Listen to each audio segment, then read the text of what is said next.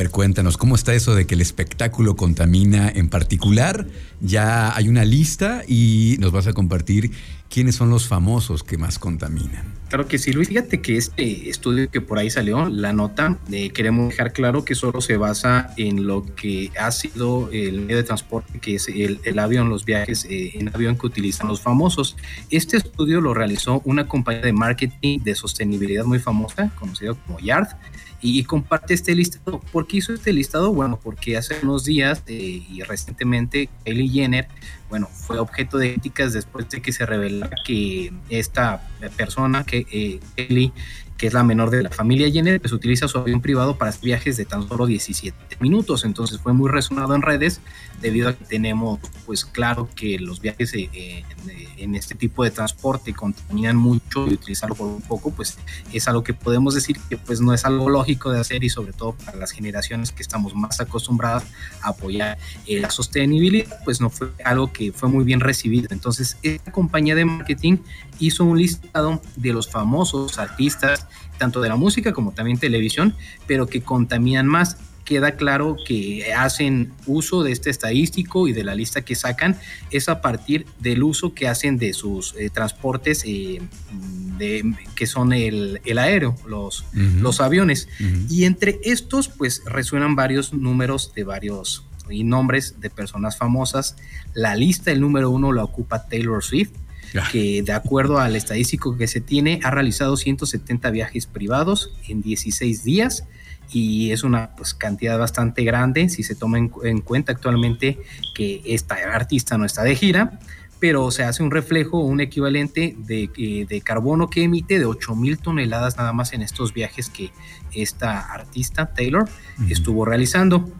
Eh, Cabe destacar que después de que salió esta presentación, pues la artista y sus representantes dijeron que, bueno, el artista en todos estos viajes que se utilizó su, jet privado, pues en muchos de estos viajes ella no estaba, pero aún así pues queda claro que es parte de la filosofía de los artistas y pues quedó ahí al descubierto el uso que se le da al transporte particular de esta celebridad. En número 2 se encuentra Floyd Mayweather, que también es el boxeador, que cuenta con una emisión de 7000 toneladas de CO2 con 25 vuelos al mes.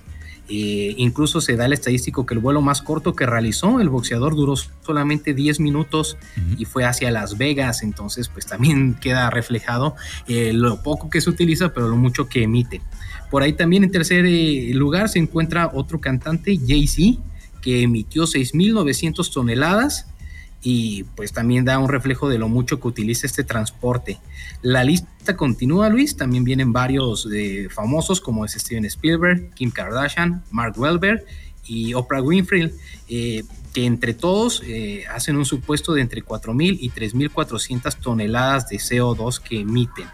Cabe destacar que después de que salió este listado, que como quiero dejar claro, no es acerca de sus giras, de su trabajo, sino simplemente del medio de transporte que ellos utilizan más. Sus viajes personales. privados. Así es. Sí, cabe destacar que este estadístico, esta lista que sale, pues fue muy eh, controversial porque realmente fueron la mayoría de viajes que se reportan no son viajes de trabajo, son viajes de recreación.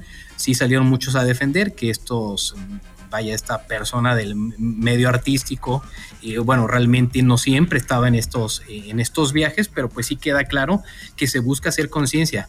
Y, lo queremos relacionar, Luis, justamente con un documental que queríamos eh, recomendar ya por ahí en una ocasión habíamos hablado que hay algunos artistas o agentes de la música que pues están buscando que las personas que consumen su música, que consumen el arte, pues están más apegadas hacia un medio sustentable. Habíamos hablado de, bandas como fue Coldplay, que fue muy sonado aquí en México, que toda la tecnología que traían, pero hoy queremos eh, recomendar un documental, Overhated, que es de Billie Eilish, y justamente quiero destacar que este documental, que salió desde junio, por ahí se presentó eh, en un evento que se hace en, eh, en, el mundo cada año, que es el O2, que se presentó en Londres en junio, que busca justamente pues concientizar a las nuevas generaciones acerca del cambio climático.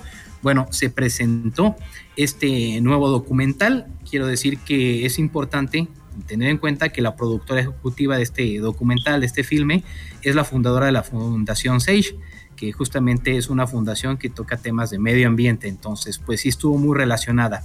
Esta productora ejecutiva señaló lo siguiente, que se buscaba y se busca que este documental reuniera a los principales estandartes del cambio climático. Y aunque es cierto que iba a reunir eh, figuras del mundo de la música, la moda y el activismo climático, se le iba a hacer mucho énfasis sobre todo a los pueblos indígenas que protegen y nutren, como ella textualmente lo dijo, a más, eh, más del 80% de la biodiversidad del mundo y sin embargo, ella mencionaba que solo representan el 5% de la población mundial. Está muy interesante, por ahí lo, hemos estado viendo, este documental, Luis, justamente realza mucho a estos pueblos indígenas que como ya habíamos comentado en, otras eh, ocasiones, eh, son los que más apegados están al medio ambiente, que más sufren muchas veces las causas, los daños por falta de agua, la vegetación, la muerte de la biodiversidad. Entonces, es importante saber cómo se resalta esto. Quiero destacar que también, sobre todo, el documental habla de la crisis existencial que puede pasar a causa de estas nuevas generaciones acerca del estrés que causa el enfrentar los cambios climáticos. Sobre todo por ahí destaco la participación de la mamá de Billy, que es la que justamente habla de la gran responsabilidad que ella siente Billy de cómo ser madre, sí, así es, de, de, ella, de cómo ser madre, pues la puso en conciencia de cómo educar a sus hijos, teniendo en cuenta desde el consumo alimenticio de carne, acerca de también cómo cuidar el medio ambiente. Yo lo recomiendo por ahí mucho y les va a ayudar a mucho también a estas nuevas generaciones que tenemos esa incertidumbre de qué hacer con eh, la problemática del medio ambiente, Luis. Muy bien. Eh, el link para que puedan revisar este documental se los vamos a publicar un momento más en las redes sociales de Trión, Trión Bajío, en arroba Trión Bajío, que es este documental justamente el que tú dices de poco más de 37 minutos, donde hace pues una revisión a los problemas actuales y va, va enfocado, va, muy enfocado a las nuevas generaciones, ¿no, Daniel? Sí, sí, justamente eh, tanto la directora y y la productora justamente hacen es, esa causa y por eso yo mencionaba mucho del papel de, la mamá de Billy que es justamente la, la que pues eh, da como las nuevas generaciones tanto para que tengan conciencia a la hora de crear hijos y sobre todo con los sentimientos que se llegan a tener por ahí textualmente la directora dice capturar las voces inspiradoras y apasionadas de un grupo increíble que pueda brindar esperanza. Eso es lo que busca el documental, centrado en nuevas generaciones. Para los radioescuchas, pues lo recomendamos bastante, Luis. Perfecto, bueno, pues ahí está entonces esta recomendación. En unos momentos más les compartimos el link de este documental, Overheated. Eh, muchísimas gracias, eh, Daniel. ¿Cómo lo seguimos a ustedes en EcoScience Lab, por favor? Claro que sí, Luis, nos pueden encontrar eh, tanto en Facebook, Twitter e Instagram como EcoScience Lab. Por ahí vamos a estar. Pues muchas gracias, Daniel. Un abrazo. Un abrazo, Luis.